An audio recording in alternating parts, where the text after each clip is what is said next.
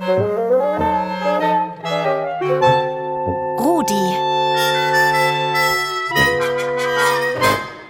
Der rasende Radiohund.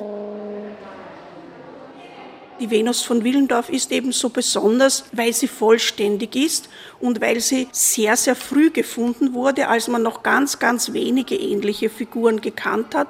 Und von denen ist sie die erste, die wirklich aus einer Schicht aus der Altsteinzeit ganz genau aufgezeichnet und äh, dokumentiert wurde. Vielleicht habt ihr ja in der Schule schon einmal von ihr gehört, liebe Kinder, Damen, Herren und Welpen. Von der Venus von Willendorf.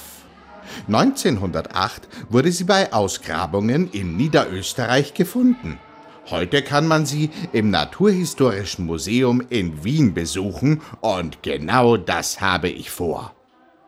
Walpurga Antl-Weiser ist Forscherin im Naturhistorischen Museum und begleitet mich. In einem kleinen, abgedunkelten Raum steht die Venus in einer Vitrine.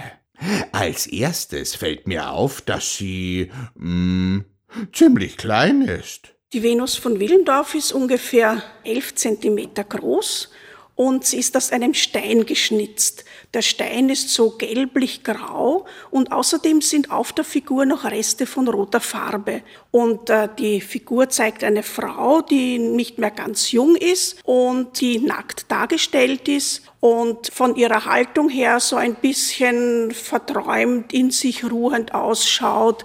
Äh, sie ist so ein bisschen angelehnt und hat die Arme über der Brust und den Kopf hat sie geneigt, so als würde sie nachdenken oder schlafen. Am Kopf von der Venus sehe ich lauter punktartige Vertiefungen und sowas wie Rillen. Aber wo ist denn Ihr Gesicht? Haben die das beim Schnitzen etwa vergessen? Was sie am Kopf hat, ist entweder eine Frisur oder eine Kopfbedeckung, ein Hut oder eine Kappe. Das kann man nicht so genau sagen, weil wir ja nicht wissen, was der oder die, die diese Figur hergestellt haben, damit ausdrücken wollte, weil ja das schon so lange her ist. Aber Gesicht hat sie ganz bewusst keines.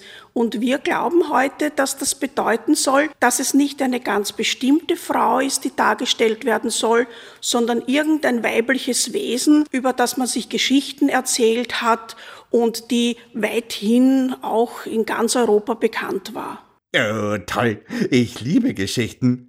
Welche waren das denn? Was wir über Figuren wie die Venus von Willendorf wissen, ist, diese Figuren müssen den Menschen wichtig gewesen sein, weil sie auf der einen Seite ja Arbeit und Mühe hineingelegt haben, um diese Figuren zu gestalten. Aber man sieht, da gab es irgendeine Erzählung oder eine Vorstellung von einem Wesen, das offenbar in den Köpfen der Leute herumgespukt ist, wenn ich das so sagen darf. Aber die Geschichten kennen wir leider nicht, weil das schon so, so lange her ist. So, so lange? Wie lange denn? Die Venus von Willendorf ist so zwischen 29 und 30.000 Jahren alt.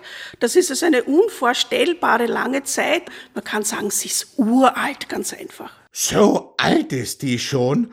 Also, da wundert mich nicht mehr, warum ihre Haut ein bisschen schrumpelig ausschaut. Dadurch, dass sie aus Stein gemacht ist, ist sie sehr gut erhalten und der Stein ist auch wieder mit Steinwerkzeugen bearbeitet worden. Und wenn man die Figur ganz genau ein bisschen in einer Vergrößerung anschaut, so kann man diese Arbeitsspuren noch ganz deutlich an der Figur sehen. Und es war zumindest der erste Beweis, dass die altsteinzeitlichen Menschen wirklich in der Lage waren, Figuren dieser Art zu machen. Diese Figuren sind sozusagen die Spuren der Gedanken, die einzigen Spuren der Gedanken dieser Menschen, die wir haben. Das ist ja spannend. Also, man kann einfach so viele tolle Sachen in der Erde entdecken, finde ich. Ich buddle ja nicht umsonst so gerne in ihr herum. Und wer weiß, vielleicht stoße ich dabei ja auch mal auf einen archäologischen Fund. Zum Beispiel auf eine altsteinzeitliche Hundefigur. Danke, Walpurga. Wir hören uns morgen wieder. Euer Rudi.